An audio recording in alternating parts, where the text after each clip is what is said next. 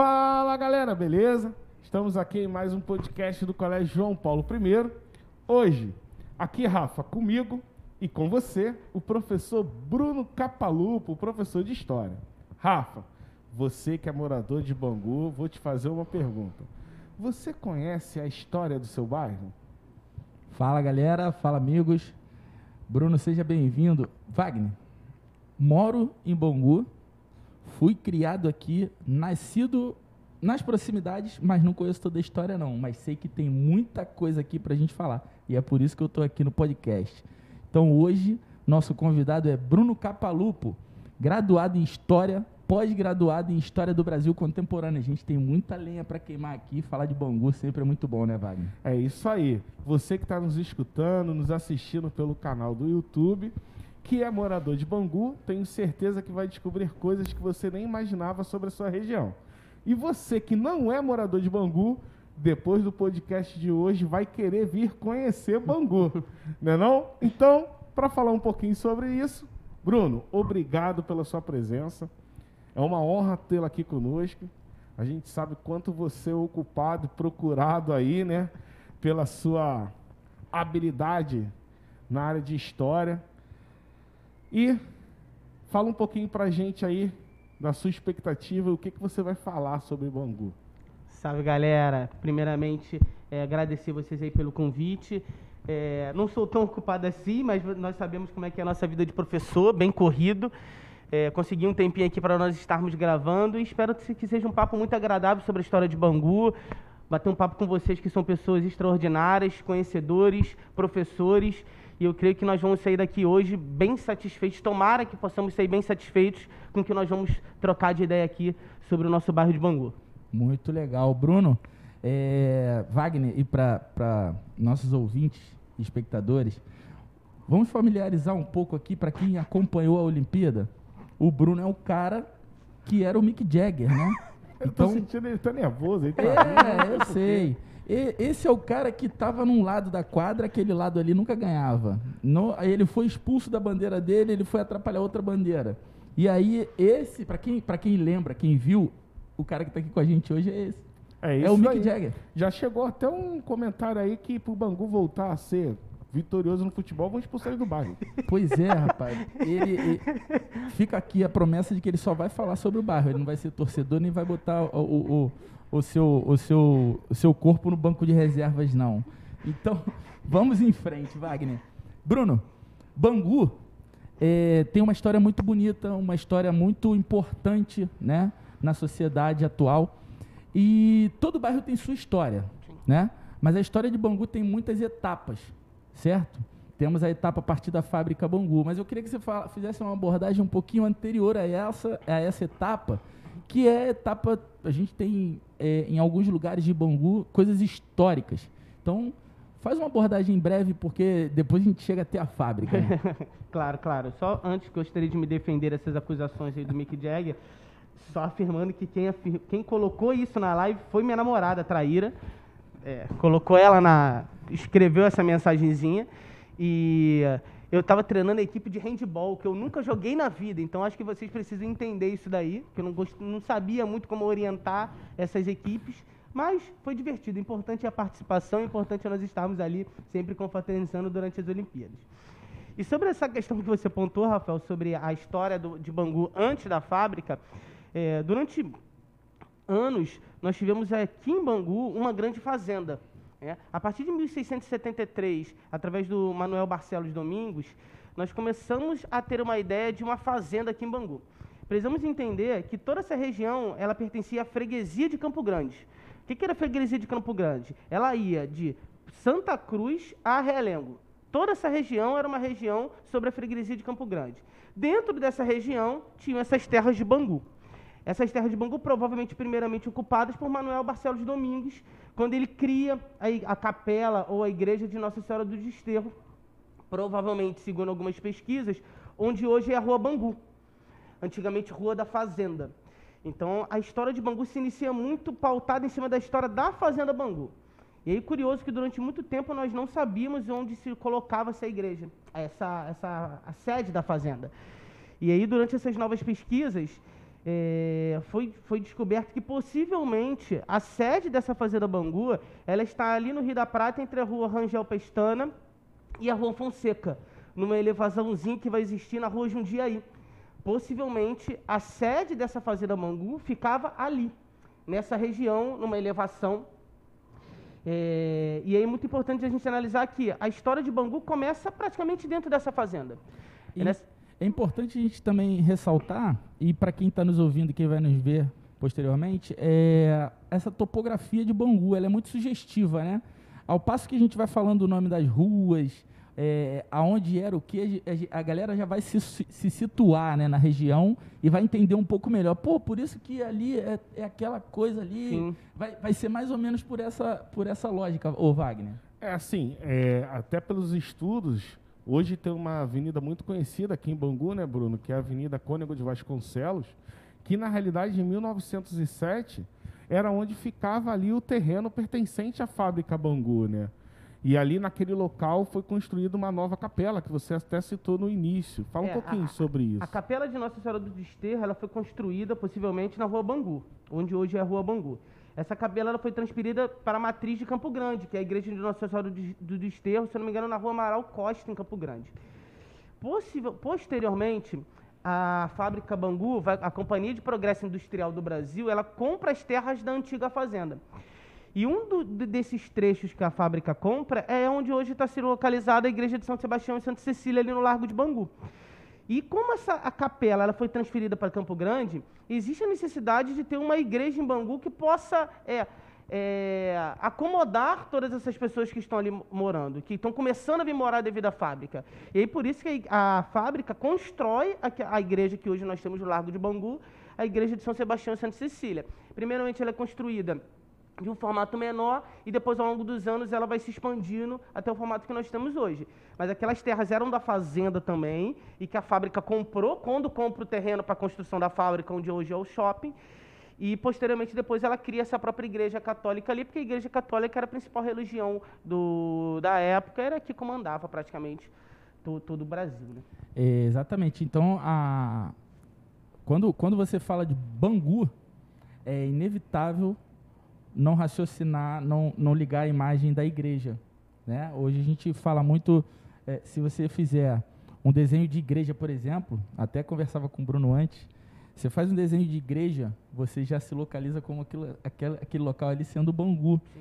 E aí ele está falando de um local onde tinha o histórico também, chafariz à frente da, da igreja, né? mas isso bem posteriormente, Isso. né? É, na realidade, até esse chafariz, se eu não me engano, tem uns dois anos que tiraram. Foi, foi retirado. Foi, ele já foi é. retirado, já foi recolocado isso, várias vezes. vezes exatamente. Isso. E aí fica sempre uma briga. Tira o chafariz, brigam, é. brigam porque tiram. É. Coloca o chafariz, brigam pra porque quem não, não, não, é da área, nunca foi, o chafariz ele ficava né, em, frente em frente à igreja Santa Exatamente Cecília. em frente, isso aí.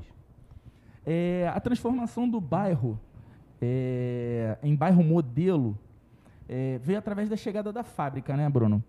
E aí é, é, nós chamamos de a fábrica Bangu. Mas tem todo um porquê da fábrica ter vindo para cá. Explica um pouquinho essa transformação de ter virado modelo, porque vide o bairro de Bangu nessa época foi um dos planejamentos mais é, é, bem elaborados, planejamentos urbanos mais bem elaborados da época, quiçá até hoje. Até porque junto com a fábrica Bangu veio os seus benefícios, né? A linha férrea e outras coisas que você pode estar falando. Tá falando sobre a fábrica Bangu, aí você vai falar melhor. Eu lembro que eu era moleque. E quando eu passava, minha mãe, a gente morava ali em Padre Miguel, onde tem um valão ali que corta a, a rua, esse, esse valão corta quase Barão. todo o bairro sim, de Bangu. Sim, sim. Rua Barão de Capanema. E aí, do lado da fábrica. É, e aí, às vezes, a gente passava ali, eu era criança, aquela cor ficava mudando. Era vermelho, era azul, porque era a cor que estava sendo fabricado o tecido, Perfeito. né? Então fala um pouquinho sobre essa questão aí, Bruno. Legal, só para pontuar uma coisa rapidamente, gente, que é, essa região de Bangu já era uma região importante antes mesmo da fábrica. Nós costumamos falar que Bangu cresce com a fábrica, de fato é isso, mas já era uma região importante. Tanto Aumenta é... essa proporção, na verdade, de Bangu, né? Oi? Na verdade, com a fábrica se aumentou a proporção. Sim, né? é isso. Porque, por exemplo, é, nós tivemos dentro da fábrica Bangu, na sede da fábrica, visitas, por exemplo, de Dom João VI, Dom Pedro II, relatos quanto a isso. Na, é, nos caminhos que eles faziam para a Fazenda Santa Cruz, eles descansam, eram sete horas de viagem de São Cristóvão para Santa Cruz. Então, eles descansavam, às vezes, na fazenda. Existem relatos de- do, do imperador que, que descansam ali. Tem até um relato que é bem interessante, triste, mas é interessante, que Dom Pedro II, um dos filhos de Dom Pedro II, morre na Fazenda Santa Cruz. Com um ano, pega uma febre e morre. E aí o Dom Pedro II pede para todos retornarem para Santa Cruz. Isso numa carta. Pede para todos retornarem para Santa Cruz e nessa carta pede, ele, ele pede para as princesas descansarem na Fazenda Bangu. Então, nós, isso em 1850. Então, nós percebemos que a fazenda já era uma questão importante ali. Era uma ideia de confiança, que depois da morte do filho dele, ele pede para as princesas descansarem na fazenda. E sempre tem relatos de uma ótima cozinha, uma ótima eh, comidas dentro da fazenda, festividades ali. Então, a Fazenda Bangu, ali nessa região aqui da Zona Oeste e do Rio de Janeiro, já era uma fazenda muito importante antes da chegada da fábrica. E depois da chegada da fábrica, isso vai se, eh, se intensificando devido a isso que você falou, principalmente por causa dessa questão do planejamento urbano que foi feito, porque, na verdade, o bairro, ele cresce em torno da fábrica. É a fábrica que vai disponibilizar o crescimento do bairro. Bangu precisa da fábrica. Porque a fábrica vai disponibilizar energia elétrica, água, serviços médicos, as ruas vão ser construídas pela fábrica. Você até tinha colocado ah, uma questão importante sobre o nome das ruas. Nós temos até hoje ali Rua dos Tecelões, Rua dos Estampadores, Rua dos Tintureiros. Então são essas ruas onde moravam as pessoas que trabalhavam na fábrica. Então quem, acordo traba- com as funções deles quem trabalhava com a tintura E morava na Rua dos casas Tintureiros. existem até hoje, Ainda né? existem algumas o pessoal que não casas. conhece, quiser ir lá visitar, assim, Perfeito. visita, você não vai poder entrar porque tem gente morando, Sim. né? Mas elas não puderam ser feito obra nem nada disso, né? Assim como o shopping, né? Isso. A- Algumas casas, não, mas o, a- a- o shopping sim é tombado pelo Patrimônio Histórico Artístico Nacional, o IFAM. Então ele não pode ser modificado a sua estrutura. Tanto é que na parte de dentro você tem algumas modificações, mas na parte externa não pode. Caiu um tijolinho daquele, tem que botar o mesmo. Então ela é tombada pelo patrimônio, ela não pode ser modificada. Aí essas casas deveriam ser, mas não são. Essas casas mais antigas. E aí entra uma questão assim, cultural nossa, que é não valorizarmos a nossa história. Acho que nós deveríamos valorizar um pouco mais essas casas, ir lá ver essas casas antigas e preservar.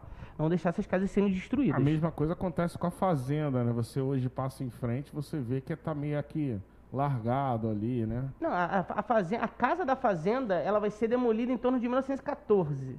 Mas aquela área que quando pega ali, ali é, é a fazenda ali, ali, ali Fazenda Viegas que você tá falando. Isso. ah, tá. isso. Não, isso era uma outra fazenda. Essa era uma outra não? Que também fazenda teve da relatos região. que, que ali Dom tem Pedro uma foi pra parte lá, não histórica também. Sim, Dom Pedro passava ali, descansava ali também algumas vezes. Ali tem uma parte histórica também que fala. Tem uma passagem sobre os escravos ali Isso, naquela ali- região. né? Essa região era uma região que tinha muitos escravos porque se trabalhava com cana-de-açúcar. A Fazenda Bangu tinha diversos produtos, fabrica... produziam diversos produtos, mas o principal era cana-de-açúcar. E você precisa de mão de obra escrava. E até uma das origens do, do possível nome Bangu. É sobre essa questão escrava, que eu acho que nós vamos bater nisso ainda mais para frente. Mas é, tinham muitos escravos aqui nessa região. Aí, aí possivelmente, é, nós vamos trabalhar essa questão do- da inserção do negro no futebol. Né? Porque essa Isso. região era uma região que trabalhava muito sobre isso. É, a gente vai dar, vai dar sequência, mas eu também queria. Eu tô curioso por saber, de fato, o nome Bangu. Eu moro aqui, sei que é Bangu, mas não sei por quê. Vide que Realengo também tem uma história. Terras né? realengas. O, o Real Engenho, um né? engenho. E aí foi, foi-se o tempo passando, batizado hoje Realengo. Então, acredito que todo bairro tem a sua história. Existe isso com Bangu? Sim. É, Bangu, na verdade, nós temos, é, não temos uma afirmação como é que pode ser o nome Bangu, mas nós temos três ideias. A primeira é, derivado, é, de- é uma derivação fonética da palavra banguê. Banguê era um instrumento de carregar cana. Possivelmente vai aparecer a foto para quem estiver é, assistindo. É, é um instrumento que os escravos carregavam para tirar o bagaço da cana. Então a palavra banguê depois acaba se tornando bangu. Então pode ser uma das origens. A outra, uma outra origem, é, existiam muitos escravos aqui que vinham de uma cidade de Angola chamada é, Benguela. E essa tradução Benguela veio para Banguela. Porque alguns re- é, registros aparece assim, escravo, é, fulana de tal, Banguela. Mas na verdade é de Benguela. Então pode ter sido uma- um, um- um erro e que se tornou Bangu. E tem uma terceira que a galera acha, os historiadores, que, que é a, a mais aceita, é que vem de uma expressão, de uma expressão fonética indígena, o tangu, que é paredão negro, paredão escuro, referência ao maciço da Pedra Branca, que fazia uma, uma sombra no bairro de Bangu. E aí essa é mais aceita porque diversos bairros no entorno também têm nomes de expressões indígenas. Jacarepaguá, Itaguaí, Piraquara, Taquara é, e diversos outros. E, consequentemente, a galera, alguns historiadores acham que a expressão Bangu também vem dessa questão do paredão negro. E justamente por, por ser bairros arredores, né? São bairros próximos, então você tem essa ligação que possivelmente possa existir. Mas aí fica com vocês qual vocês acham que é a mais adequada. A segunda história eu já, já tinha ouvido também. A primeira. Mas você, qual que você acha Eu acredito adequada? que a, a, a mais correta seria do o tangu da expressão fonética indígena. Porque é uma é, pe- pela localidade, pela região, pelos bairros no entorno, é bem provável que tenha vindo dessa, dessa expressão fonética indígena o tangu. Rafa, chegou numa parte importante que, olha só, eu vou ser bem honesto. Gosto muito do futebol, apesar de não ser um grande craque. Até porque se eu fosse craque, não tava aqui, tava jogando nos melhores times da Europa. É? Mas não fico muito atrás. E aí, pessoal, é, eu fiquei sabendo, conversando com o Bruno, algumas coisas muito importantes que o bairro Bangu fez pro futebol. E quebrou até um pouco do paradigma do que falam aí sobre aquele inglês, sobre aquela questão toda. E no shopping Bangu tem uma estátua de uma pessoa, né, que é um escocês. Fala um pouquinho sobre o futebol, a primeira partida realizada aqui em Bangu e qual a importância desse escocês, o que aconteceu? De antemão, eu já quero avisar que eu confio integralmente nessa história. Porque eu joguei no Bangu e o Bangu, eu representei o Bangu com as cores do Bangu, então eu tô fechado com o Bangu. Essa história é real. Então fala pra gente, Bruno. Me deixa numa situação constrangedora por ser banguense e adorar essa história, mas vamos com calma. É, Thomas Donahue chega para trabalhar na Fazenda Bangu, vindo da Inglaterra. Lembrando vocês que a, faz- que a fábrica ela foi construída, é, e foi, começou a inauguração em 1893, uma fábrica com modelo inglês de trabalho. Quando ela chega, quando o Thomas Donahue chega aqui, na Inglaterra o futebol já está bem desenvolvido, já está começando a se desenvolver. E quando ele chega aqui, ele começa a perceber que está faltando isso na vida dele. Ele precisa do futebol. Ele precisa disso. A mulher dele chega tempos depois, traz uma bola e ele começa a fazer a primeira partida de futebol aqui já em 1894. Qual é a grande discussão que se tem? Não tem nada comprovando como uma partida oficial que Thomas Donahue foi o primeiro a jogar futebol aqui no Brasil. Por quê? Segundo relatos, a partida acontece de seis pessoas. Seis jogadores de um lado e seis jogadores do outro. Eles colocam feito madeiras, como se fossem traves, e eles jogam no jardim da fábrica. Sem preocupação com uniforme, com regras, com juiz. Eles batem a famosa pelada que nós fazemos hoje. Então, oficialmente, Thomas Donahue não foi o primeiro, porque não podemos é, comprovar isso. A primeira partida oficial no Brasil vai acontecer por Charles Milles em São Paulo, em 1895, se eu não me engano. E aí, é- essa é uma grande discussão. Né? Os, os torcedores do Bangu compram essa ideia que nós fomos o primeiro. Eu gosto muito dessa história. Mas oficialmente. Pra mim, é essa a história. Pra mim, Até o primeiro jogo de futebol foi na suar e fábrica. chutar a bola foi aqui. Foi aqui. E Bangu tem uma história muito linda com futebol, né? E aí, Bruno, é, falando do escocês Thomas, Thomas Thomas Donahue. É o seu Danal, mais conhecido como seu Danal. Seu Danal. É, Que é esta- Desculpa, Ra- temos Jato. uma estátua. Isso, a estátua dele está hoje em frente à Calunga. É, é uma estátua quando você entra pelo shopping Bangu, vindo ali pelo calçadão, pelo centro. Na lateral do shopping. Na lateral do shopping, quando você entra pela lateral do shopping, do lado esquerdo vai ter a estátua do Thomas Donahue lá, que é o percursor do futebol aqui em Bangu ou no Brasil. Aí fica da forma que nós No- pelo menos no Brasil. É, gente, Bangu. Charles Miller chegou depois. Vamos trazer essa moral pra gente, né? Vamos, é Bangu, É. é, Bangu, pô. É, agora, Bruno, é, abordando um pouquinho do que a gente já estava falando sobre patrimônio histórico, é, as estruturas do shopping, que hoje é, está no lugar da, da, da fábrica, no mesmo, reside no mesmo local, as estruturas tiveram que deixar, de- é, tiveram é, que ser mantidas Sim. né? Assim como, a, como a, as estruturas, tiveram também as Palmeiras Imperiais, Wagner. As Palmeiras Imperiais estão ali ó, antes até do que a, a fábrica, né? Então, é, é, queria que você fizesse um, uma, um, uma fala sobre por que do patrimônio histórico ele não poder ser transferido, não poder ser mexido. Sim, é, eu acho essa uma, uma, uma, pergunta muito importante, Rafael, porque é, no Brasil nós temos uma, uma ideia de não preservar a nossa história. E eu acho isso muito preocupante. Eu acho que nós temos como grande exemplo o caso do Valongo, que durante anos foi o, o durante não, é, é, o porto onde desembarcou o maior número de escravos da história da humanidade no centro do Rio de Janeiro e que durante anos ficou coberto por uma rua.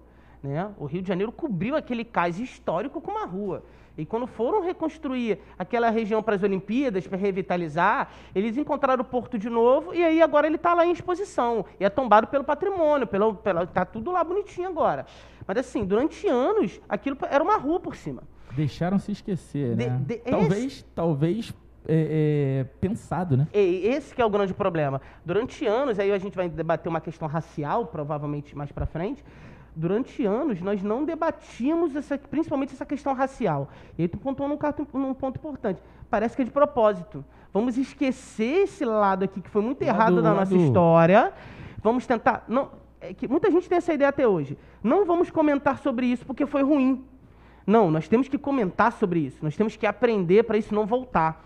Você vai lá, na, um exemplo muito louco, mas você vai lá na Alemanha, os, os, os alunos estudam nazismo em praticamente todas as séries para eles entenderem para aquilo que não se para aquilo não se repetir. Até porque a gente aprende muito com erro, né? É, é, é, uma, é um dos objetivos da história, aprender com erros e acertos. A gente não precisa ir longe também, a própria fábrica, a própria fazenda que o Wagner está citando, fazenda do Viegas, é, é, é, esquecido. Depredada. É esquecido. Hoje, Depredada. Nada lá. Você Quase poderia, abandonado. você poderia usar as escolas como visitação ali, fazer um trabalho de campo, um baita de um aprendizado para os alunos. Isso não pode, porque praticamente está dominado ali por, por milícias, por marginais que vivem naquela região. Então, assim, nós precisamos. O, o Brasil e o Rio de Janeiro, nós não acostumamos a valorizar na nossa história. Nós tentamos apagar ela. Foi o que aconteceu com, com o caso do Valong e outras situações dentro da cidade. E é o que nós lutamos para que não aconteça com a fábrica, é, com a, o que era a fábrica e que hoje é o shopping. Por isso da importância de. Porque quando a pessoa passa, vê o shopping, vê aquela estrutura, ela já automaticamente já percebe que tem algo de diferente ali, não é um shopping normal. Se você traz uma pessoa de fora para conhecer Bangu, ela, cara, é um shopping diferente. Então, isso é uma questão importante, para você explicar para ela que ali era uma fábrica, que essa fábrica que mudou o bairro na região, então, acho que são questões importantes para esse trabalho. É por isso que tem que permanecer. Nós temos que lutar para é, patrimônios permanecerem intactos, porque a história é, ela é contada a partir daí. Acho que um grande exemplo de como nós não cuidamos do nosso patrimônio foi o incêndio no Museu Nacional, há três, dois anos atrás, que destruiu aquilo tudo. E ficou por isso mesmo, né? É, é, ô Wagner, é, a gente está falando de Bangu, tá me, tá me vindo a infância aqui, cara, a Sessão memória. nostalgia, né? É, cara. E aí, assim, eu eu, como cria de Bangu, aparecia, eu ia com meu, meu pai e minha mãe lá na padaria Mercúrio. Padaria Mercúrio era na Cônego de Vasconcelos, onde hoje é uma loja de roupa, bem à frente da escada rolante. Bem à frente da escada rolante, na esquina mesmo. Uhum. Com Isso não é da minha época, não. A rua da estação. E existe aí uma galera de 20 e poucos anos que nasceu no calçadão. Entre aspas, né? Sim. Nasceu com o calçadão já, já feito ali. Mas o calçadão já foi rua. Já foi rua? O calçadão já foi uma semi-rua, um semi-calçadão, porque passava uma ruazinha entre ela e, e ali tinha feira, lá perto do supermercado lá em cima. Então, assim, muita, muita nostalgia. Mas existe ainda uma, uma história anterior. A estação de Bangu, Bruno, a estação de Bangu ela veio para comportar o quê? A, a, fábrica Bangu, né? Sim, aí novamente aquela questão de como a fábrica muda o bairro. Você tem a compra da, da fábrica em 89, em 1990 para 91 você já tem a construção da estação ferroviária ali de Bangu. E parece que era a última estação, né? O trem vinha e, e fazia exatamente, a volta. fazia a volta e depois que ela se porque alonga. como ele era Maria Fumaça, ele não tinha como voltar, não era isso? isso. Aí tinha que fazer a volta, Ele né? fazia a volta para retornar, como muito parecido em Deodoro, hoje também tem, sim, né? Sim. uma questão de você poder fazer o retorno. Era a última estação, depois ela progride mais até Santa Cruz. É, e é importante porque a estação ela ela tá ali exatamente para trazer os trabalhadores, levar os trabalhadores para suas casas, levar bem que a maioria dos trabalhadores moravam no entorno da fábrica, mas também para escoar essa produção, que era uma, era uma, uma fábrica de tecido, então você precisava escoar essa produção. Então a fábrica é, ela, ela muda toda a região, inclusive com a estação. Você tinha, você contou uma parada bem legal sobre a questão da água mudar É. ali na, na rua. Era como se fosse um ponto turístico. Todo Isso. final de tarde, a- a- a- o povo do outro lado de Bangu, que morava perto, eles ficavam, eu já ouvi ca- relatos de ficar apostando qual era a cor que iria aparecer. Era, era o pôr do sol de Bangu. É, Isso, e era tipo cor. assim, é, isso era legal que o pessoal falava, e hoje tá fabricando um- a roupa de tal cor, um Isso tecido de daí, tal é. cor, era muito legal. assim. Muito interessante. E assim, é, também, meu pai, morador de Bangu, só que meu pai já morava do outro lado da linha férrea. Sim. E ele, ele dizia que não havia separação, era linha férrea, posteriormente houve uma cerca, mas que era ultrapassada e se via os jogos acontecer ali, né? E, e- e vou falar uma coisa que, assim, não tá até no, no nosso roteiro aqui, mas eu conversando com o Bruno, antes, né, eu descobri, né, nem entrou nesse roteiro aí, mas eu gostaria que ele falasse, né? Porque o Bangu, de uns tempos pra cá, ele ficou muito conhecido pelo quê? Foi deixado todo esse contexto histórico de lado, foi deixado o Bangu Atlético Clube de lado de futebol e foi lembrado, o Ibangu só é lembrado pelo presídio, né? Com anos depois de toda essa construção veio o presídio. Só que o Bruno falou algo que é muito legal. O presídio não é em Bangu. Não é Bangu, é então isso fala aí. um pouquinho sobre isso aí, Bruno. Para as pessoas que acham que Bangu é o presídio e só tem presídio, Não Bangu vamos- não tem nem presídio, gente. Não vamos, não vamos levar o peso para quem mora no bairro, né? Só vamos tirar de É. Bangu. Vamos lá, explica, por favor. É porque, na verdade, o complexo penitenciário, ele surge em Bangu. Mas desde 2004, ele não pertence mais a Bangu, ele pertence a Jericinó, é o complexo penitenciário de Jericinó. E quando, nós, quando você fala que mora em Bangu, para quem não conhece, é, é muito engraçado. Porque eu moro em Bangu, você mora perto do presídio, como Bangu Só fosse referência, só o presídio, presídio. né? É. E Bangu é bem grande. Sendo que hoje Bangu, mas não o presídio não pertence mais a Bangu. Pertence a Jericinó. Não é jogar o presídio para Jericinó, mas tirar um pouco desse peso realmente de Bangu. É um complexo importante, é, mas que desde 2004 ele não pertence mais a- ao bairro de Bangu, é o bairro de Jericinó. Então, pessoal- Inclusive o aterro sanitário também, é aterro sanitário de Jericinó. Era, a galera chamava ele de lixão, de, Lixão de Bangu, Bangu. agora é, É aterro sanitário de Jericinó. Então, pessoal, deixa eu só salientar. Bangu não tem presídio e nem lixão, ok? Hoje em dia situamos Bangu pelo Shopping Bangu. Exatamente. Bom, pelo clube. Pelo clube Pela ainda. história. né? Pela história. É, e às vezes é, o pessoal ainda se confunde porque é um bairro próximo do outro por causa da escola de Sim, samba sim. também, né? Sim. E, ah, eu- eu- você tinha apontado sobre a questão do, do que tinha ali na, é, no calçadão. Sim, É, eu- é, a- o que tinha no calçadão antigamente era um dos estádios do, onde o Bangu jogava. Era o estádio da Rua Ferrer. Os primeiro, o primeiro estádio do Bangu, na, primeiro estádio, primeiro campo, na verdade, foi nos jardins das- da, fábrica. Os primeiros jogos aconteciam dentro da fábrica. E quando hoje você estiver ali na fábrica e estiver no estacionamento, no, Shopping Bangu, lembra que ali era um jardim onde ocorriam os primeiros jogos do time do Bangu. As primeiras peladas ocorreram ali. Possivelmente o Thomas Donahal jogou a primeira pelada onde você está estacionando seu carro. Ele fez um gol ali. Então é importante para a gente salientar essa história. existe, é, existe um relato, você pode afirmar ou, ou, ou não, é, de que o, o clube, Bangu Atlético Clube, ele surgiu, assinaram-se os papéis de nascimento do clube, aonde foi uma loja de vendas, ali na esquina da, da Cônigo de Vasconcelos. É, vamos lá, vamos situar essa galera. Estátua de Thomas Danahal. Saindo Do shopping. pela passagem de pedestre, Sim. existe uma rua, Rua Fonseca, que é a. Rua do Camelô. Que é Sim. o cabelódromo ali, onde estão Na- as casas, não é isso? Exato. Onde tem algumas casas. Na próxima, que é a Cônigo e Vasconcelos, naquela direção ali, que a gente está andando pela Clemente Ferreira, professor Clemente Ferreira. Ali ao seu lado direito, aquela esquina direita ali, foi uma loja de, de, de, de vendas de, de utensílios domésticos, muitos anos. Hoje é uma outra loja. Isso.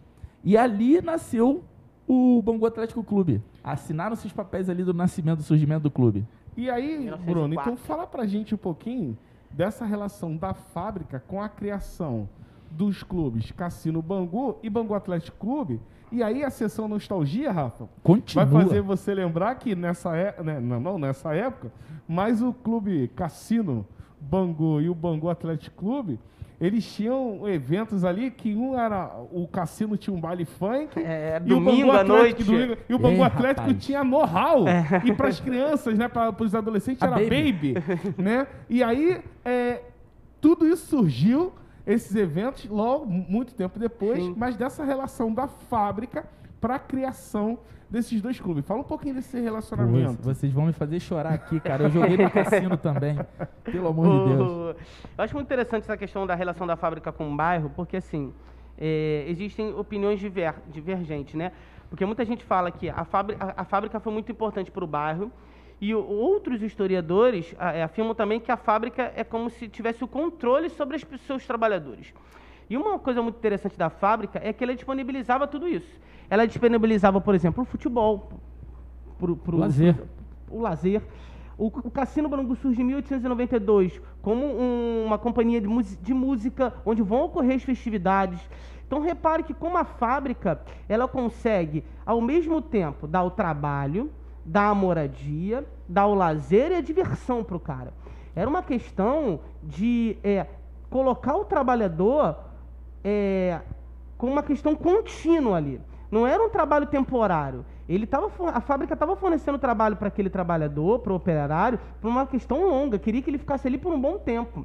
E eu, eu E posso- por sua vez, o operário não queria sair. Opa, e aí esse que é o ponto que eu ia falar. Ah. Se vocês pontuar, se vocês já conversaram com alguém que já trabalhou na fábrica, é, grande parte dessas pessoas que trabalharam amavam trabalhar na fábrica Bangu. São Exatamente. poucos os relatos de pessoas que não gostavam, exatamente devido a essa ideia de como a fábrica né? trazia o trabalhador para dentro dela. Era uma questão de orgulho estar trabalhando na fábrica.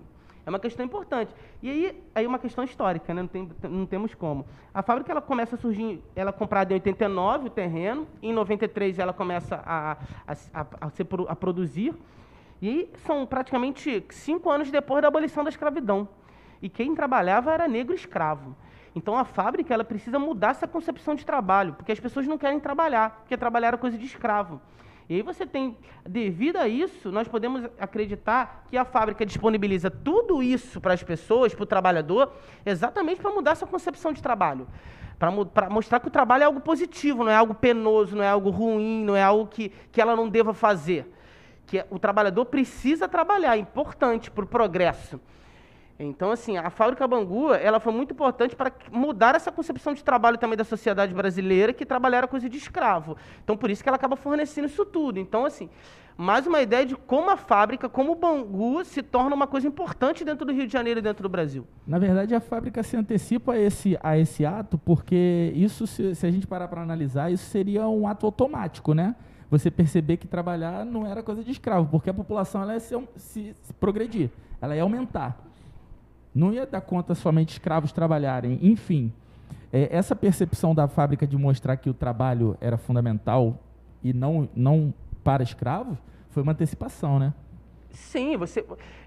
Na verdade, assim, precisa ter trabalhador em vez de escravo devido a- a- mundo que foi se colocando ali, de compra, de mercadorias. Então, ter escravo já não era mais é, a luta, a questão de, da galera que lutava contra alguns, algumas pessoas que lutavam para a escravidão acabar, não era em benefício dos negros, era em benefício de uma questão econômica, porque o escravo não compra. O trabalhador Exatamente. assalariado compra. Exatamente. Então não é a proteção ao negro, que o negro não tem que ser escravo. Não, é porque o negro agora com salário ele vai comprar. E aí você mexe toda na economia. Você faz o ciclo girar. E a fábrica vai incentivar isso.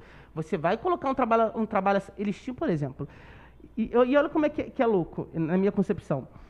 Os caras amavam trabalhar na fábrica e eles tinham 30 minutos de almoço e 30 minutos de janta. É muito pouco, se a gente for para comparar com hoje. Mas naquela época já era algo muito diferente do que os escravos tinham. Porque eles não tinham nada, né? O- naquela época. Então, existiam diversas greves na fábrica Bangu. Em 1800 um ano depois da instalação da fábrica, já teve greve, em 1994. Então, assim, existem pessoas ali dentro que não estão contentes com algumas situações de trabalho. Mas, mesmo assim, eles gostavam de trabalhar. Para você ver que, como é que a fábrica conseguiu é, trazer isso, os trabalhadores para dentro dela. Isso é muito importante. Quando você trabalha numa empresa como nós trabalhamos e gostamos de trabalhar aqui, as coisas funcionam.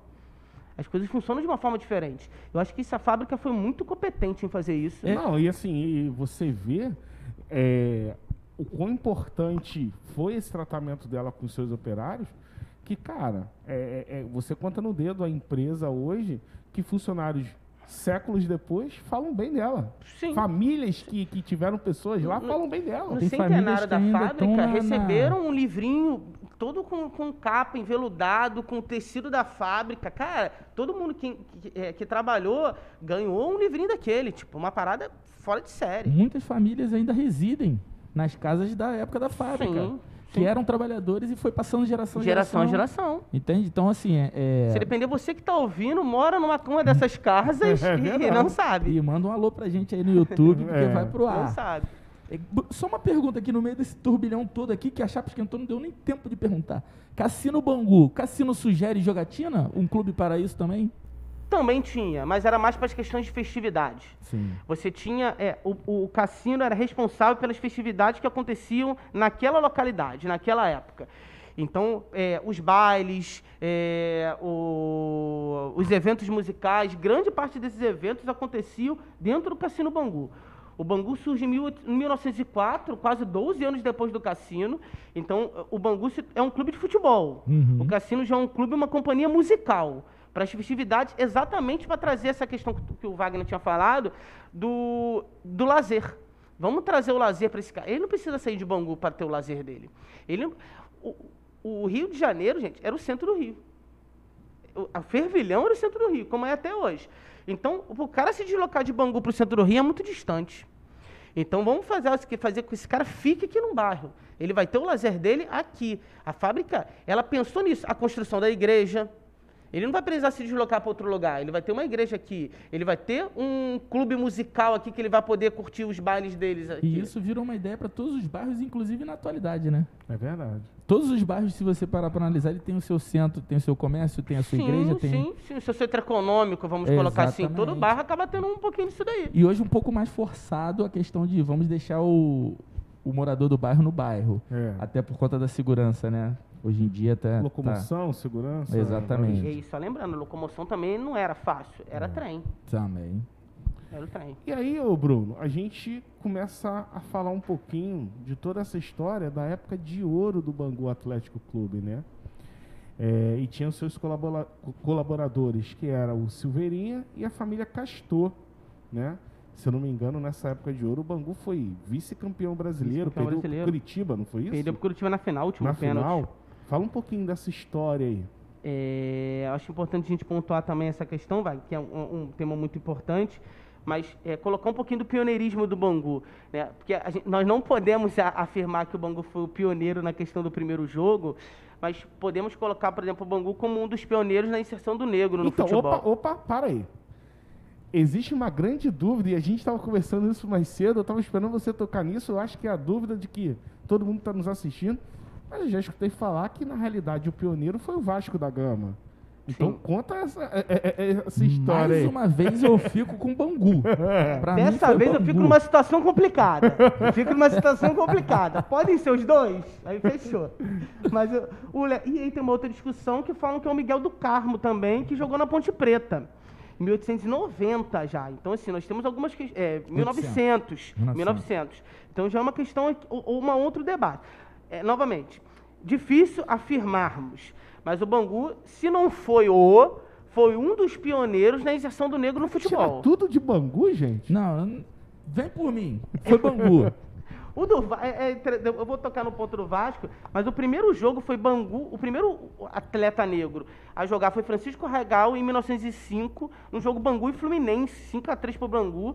É, o Bangu ganha do Fluminense nesse jogo e tem até uma foto emblemática que vocês vão estar vendo quem está vendo o vídeo, é, de todos en- enfileirados e o Francisco Regal sentado com a bola no colo, com a data do jogo. Então, Francisco Carregal foi o primeiro oficialmente a, a jogar uma partida de futebol sendo negro no Brasil. Porque o futebol era um esporte de elite. Naquela época, os esportes eram esportes de elite. Era o ciclismo, o turf, o, o futebol. Grande parte desses esportes quem praticavam O eram os elites. O remo, grande parte dos clubes surgindo através do remo, Vasco, Flamengo. Então, assim, era questão elitista. O Bangu, por estar distante um pouco do centro da cidade, não tinham tantos ingleses para jogar. Então, com a criação do Bangu em 1904, começou, começou a surgir a necessidade de colocar os trabalhadores da fábrica para jogar, os pobres e negros. E aí que entra o Francisco Carregal para jogar em 1905.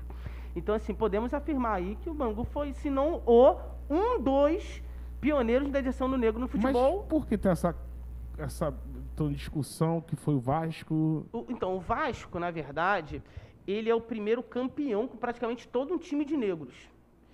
Então, o, o Vasco, por exemplo, ele vai ter um dos primeiros presidentes negros, se não me engano, o Vasco é o primeiro a ter um presidente negro.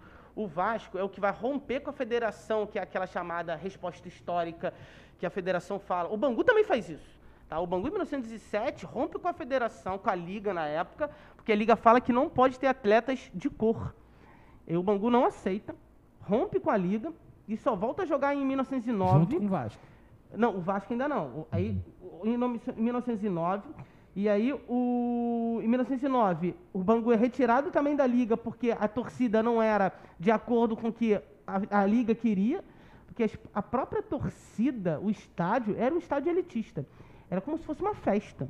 A galera ia com as melhores roupas para assistir os jogos. Laranjeiras, no centro da, no, em Niterói, os caras iam nas melhores roupas, na beca. Aqui em Bangu já era diferente. e Tanto o trabalhador que- da fábrica. Tanto que o nome é Estádio Proletário de Bangu. Gra- Guilherme da Silveira. Mas já tinha estádio Não, nessa então, época? o, o primeiro os jogos aconteceu no Jardim, depois os jogos aconteciam na Rua Férrea, onde é o calçadão de Bangu, que é o, é o primeiro estádio, vamos colocar assim, do Bangu com arquibancada. E aí o Bangu tá- aí se torna um pioneiro em outro pioneirismo. Porque é no- nesse estádio da Rua Férrea, por exemplo, é que o, o- não vai distinguir nas arquibancadas ricos e pobres todos vão assistir no mesmo lugar. Em outros estádios, você tinha diferença. Setores. Setores de ricos e setores mais baratos para pobres. Como se depender, aconteceu no Maracanã durante um bom tempo com a geral. Não, mas acontece até hoje. Até hoje Eu ia e aí um ponto que eu queria trazer para debate, quem, quem é meu aluno se gosta sabe disso, que, na verdade, o futebol saiu da elite e se popularizou. E se tá voltando muito e está voltando para a elite. Você vê o preço dos ingressos, Com essas novas arenas, que essas né? novas arenas, o que, que isso tem acontecido? Tem tirado do futebol es- essa, essa coisa popular. Você pega um jogo do Flamengo, por exemplo, numa Libertadores, o ingresso é coisa de louco, não é um que Absurdo. consegue pagar. E aí o Vasco mesmo na Série B, você vê o ingresso muito caro, nem todos conseguem ir. Então o, o futebol saiu da elitização para popularização e está voltando para elitização.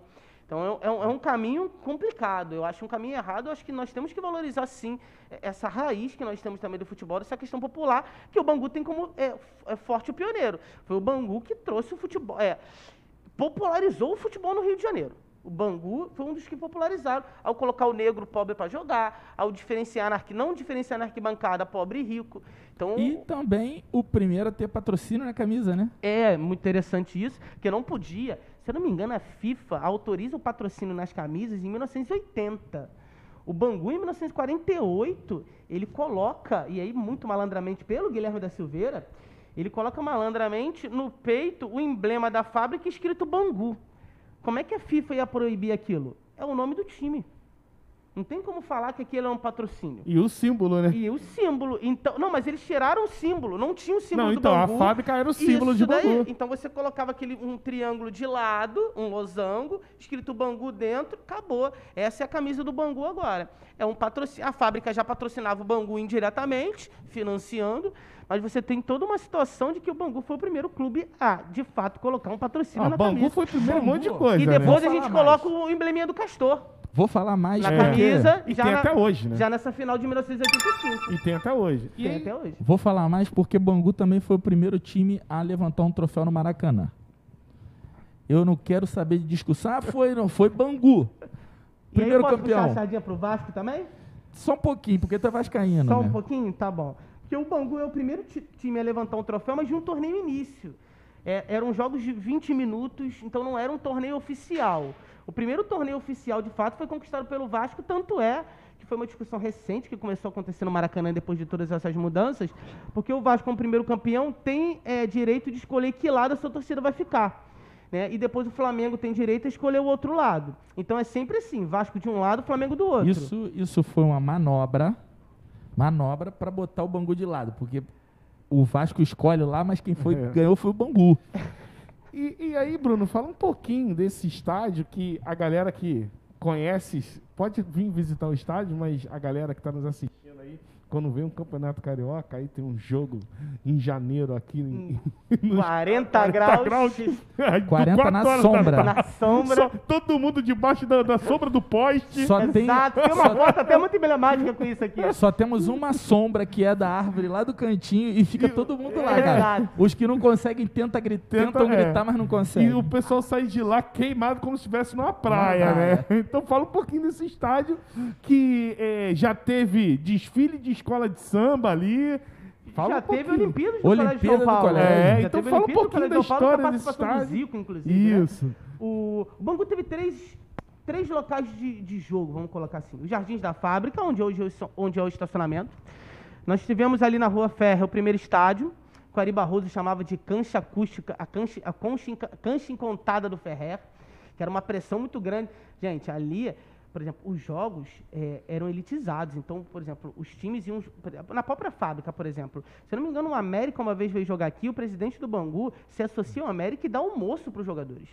Então você tinha uma cordialidade muito grande, era uma cortesia bem legal. Só que em Bangu, às vezes, isso não acontecia. Os times vinham jogar em Bangu, a torcida vaiava. Por isso que o Bangu foi suspenso do campeonato de 1909. Porque todos os outros, os outros jogos era elite, todo mundo aceita. Aí vinha jogar aqui, era vaiado. Aplaudia O lá. juiz né? era xingado, isso, aquilo. Então, assim, no início aplaudia, depois começava aquela pressão que a gente já conhece. É, os caras não estavam acostumados com isso. Então, e a gente sabe que um estádio cheio, é, cantando a favor do seu time e, e- e perturbando o outro, faz uma diferença. Tá Então- explicado por que na época que eu jogava, o Bangu era tão fazia rivalidade com vários times por causa disso aí. É, Chegava aqui, todo mundo queria vaiar. E eu via muito o jogo do Rafael, era menor, bem mais, sou bem mais novo do que o Não, Rafael. bem mais novo não faz isso. É, e eu via, eu via os jogos do Rafael sempre tomando vários frangos lá, agarrando. É, Eu vou, eu vou logo falar aqui. Mas é, é, tá na Ele- hora de falar os. os- Desculpa, o- o- desculpa. de falar os erros? Ele, ele e, o, e o primo dele queriam um boneco meu, boneco, Eu sei. de goleiro. Tipo o do Gabigol que tem hoje, é aqui no teu, né? Arrumado de goleiro. Eu era meu fã. Eu gostava de agarrar. Gostava de agarrar e eu achava o Rafael um ótimo goleiro, por sinal. É, hoje eu não posso mais agarrar devido a uns problemas que eu tenho, né? No braço. É, a idade chega pra todo mundo, É, realmente. obrigado. O... E aí o Bangu teve três estádios. Os Jardins, do da Rua Ferrer, e aí a partir de 1947, se eu não me engano, começou, eh, foi inaugurado o estádio proletário Guilherme da Silveira. Proletário porque é trabalhador, operário. Por que chamam Bom- de carinhosamente moça bonita? Moça, porque existem uma, existe a lenda que quando o trem passava, o- os militares que também passavam ali devido à estação, e as pessoas sempre ficavam olhando e sempre tinha uma moça bonita olhando o trem passar. e aí muita gente falava ali uma moça bonita, e é exatamente no local onde hoje existe o estádio Proletário Guilherme da Silveira. Virou praticamente um subbairro, né? Essa Que se você pergunta o estádio, é o estádio Moça Bonita, É, isso é falado até nas Bonita, transmissões. isso. O estádio Moça Bonita em Bangu, onde tem a Praça da Guilherme da Silveira, é um local bem legal é, de se conhecer, venham aqui a Bangu conhecer, a história tá ali, né? Pulsando. É verdade. E ali, por sinal, do outro lado da estação, tem o Guilherme, do outro lado tem um dos marcos, que é o é uma lápide de concreto, concreto que demarcava as distâncias de Santa Cruz para a fazenda é, de São Cristóvão para a fazenda Santa Cruz. Eles construíram aquilo para demarcar. Então, o, o marco 6 é ali, do outro lado da estação do Guilherme da Silveira. Tem até hoje ali um- um- uma lápide de concreto marcando é, Marco 6, é, que é o Marco de Bangu. O Marco 7 é ali praticamente Senador Camará. Isso. Então aquilo era, era marcado em léguas. Para que quando você vai chegar lá na Fazenda Santa Cruz, isso bem mais Isso, atrás. isso já é um adendo para a história de Marco 7, né? Que a gente chama de Marco 7, aquela região É. ali. Sim. né? Bruno, é, a gente estava falando de, de- da- da- dos colaboradores, Silveirinha, Família Castor, foram muito influentes ali no bairro e a gente tem é, é, ainda um patrimônio da família Silveirinha, né? ao lado da igreja, Wagner. E ali é, é, tem pessoas envolvidas na- nas questões burocráticas e políticas aí da região, que é até o Vladimir Muti, Sim. né? É, ele está envolvido com essa questão de fazer aquilo ali virar um museu, Um centro de memória, né? né?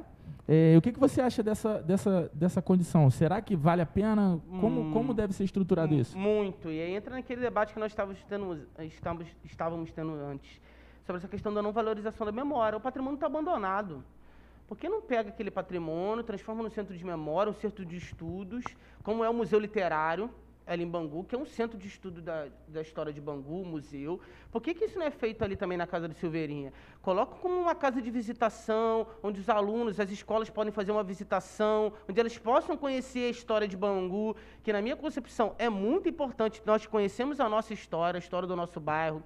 Você tem aí, por exemplo, o cara pode fazer uma visitação ao clube, pode fazer uma visitação à fábrica, pode fazer uma visitação ao, à casa do Silveirinha. Então, é extremamente importante essa luta do nosso amigo Vladimir Muti, exatamente para que se torne um centro de memória, um centro importante de preservação da história de Bangu, que o patrimônio está praticamente abandonado E hoje. quer ver uma outra coisa que, que ninguém fala mais?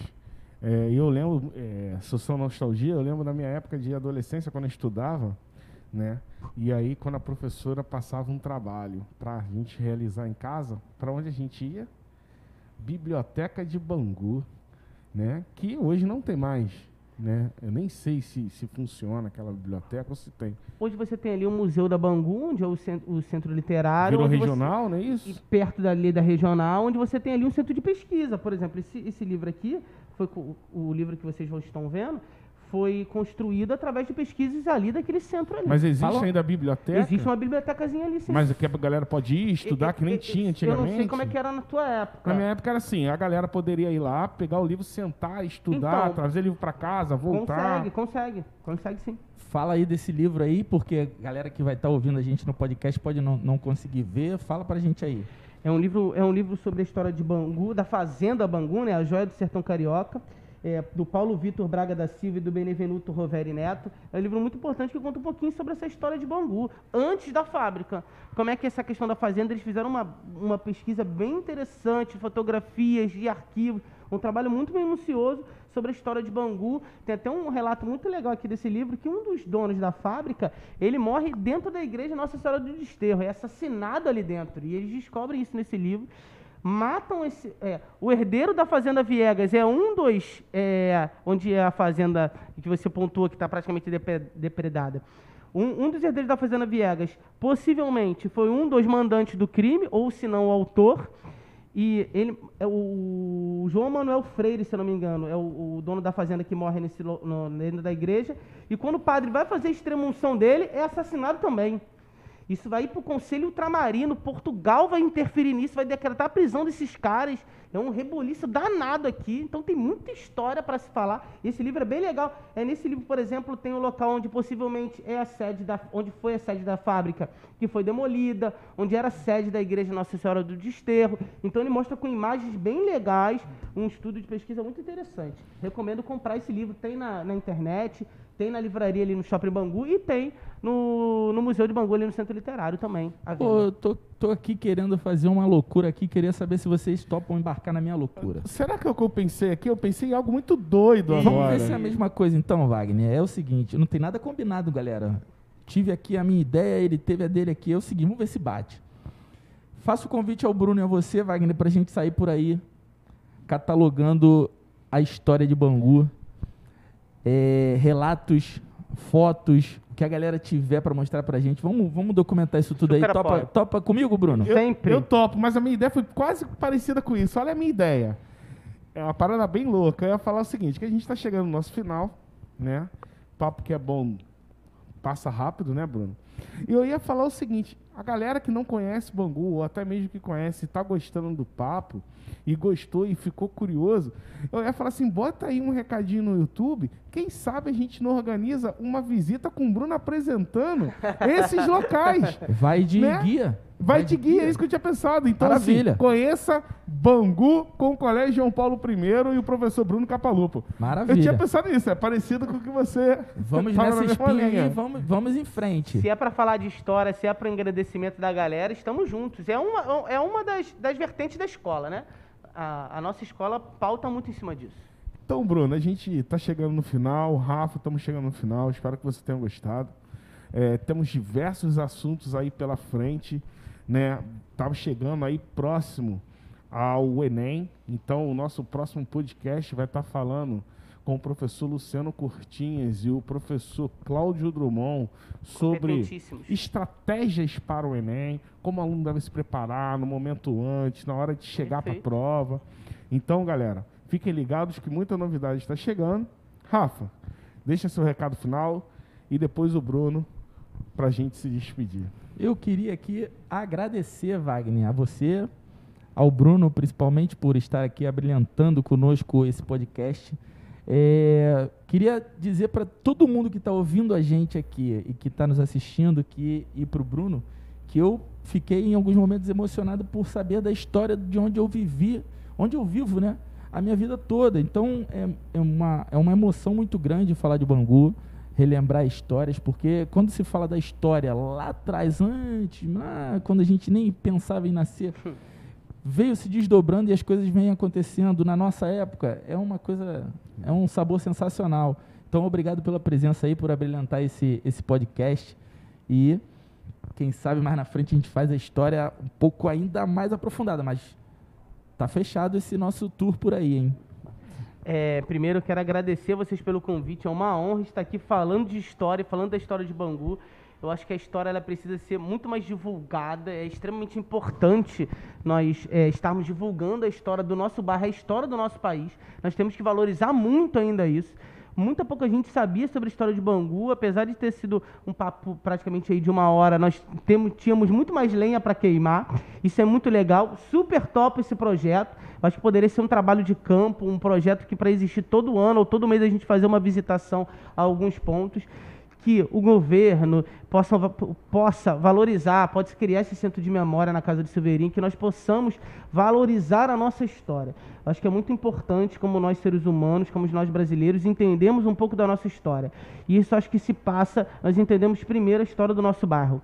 Se eu entendo a, nossa, a história do nosso bairro, eu passo para a história da minha cidade, a história do meu país, e eu creio na minha concepção que isso se torna mais fácil.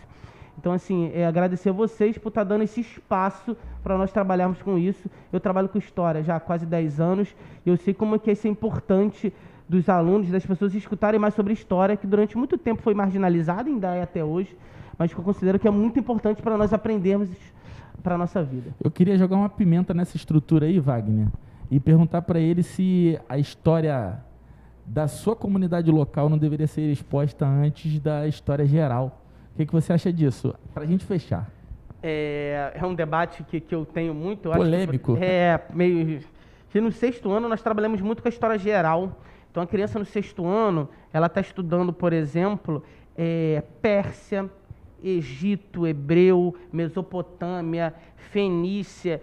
E é, pela idade dela, é uma questão muito distante daquilo que ela vive. E sempre quando estou trabalhando com o sexto ano, eu percebo que existe essa dificuldade deles de compreender aqueles fatos, porque está muito distante de tempo e daquilo que ele viveu. Por isso que eu considero que eu acho que é muito importante já no sexto ano ele trabalhar com uma história local, a história de Bangu, para ele entender a realidade que ele vive, para ele ter consciência de onde ele está.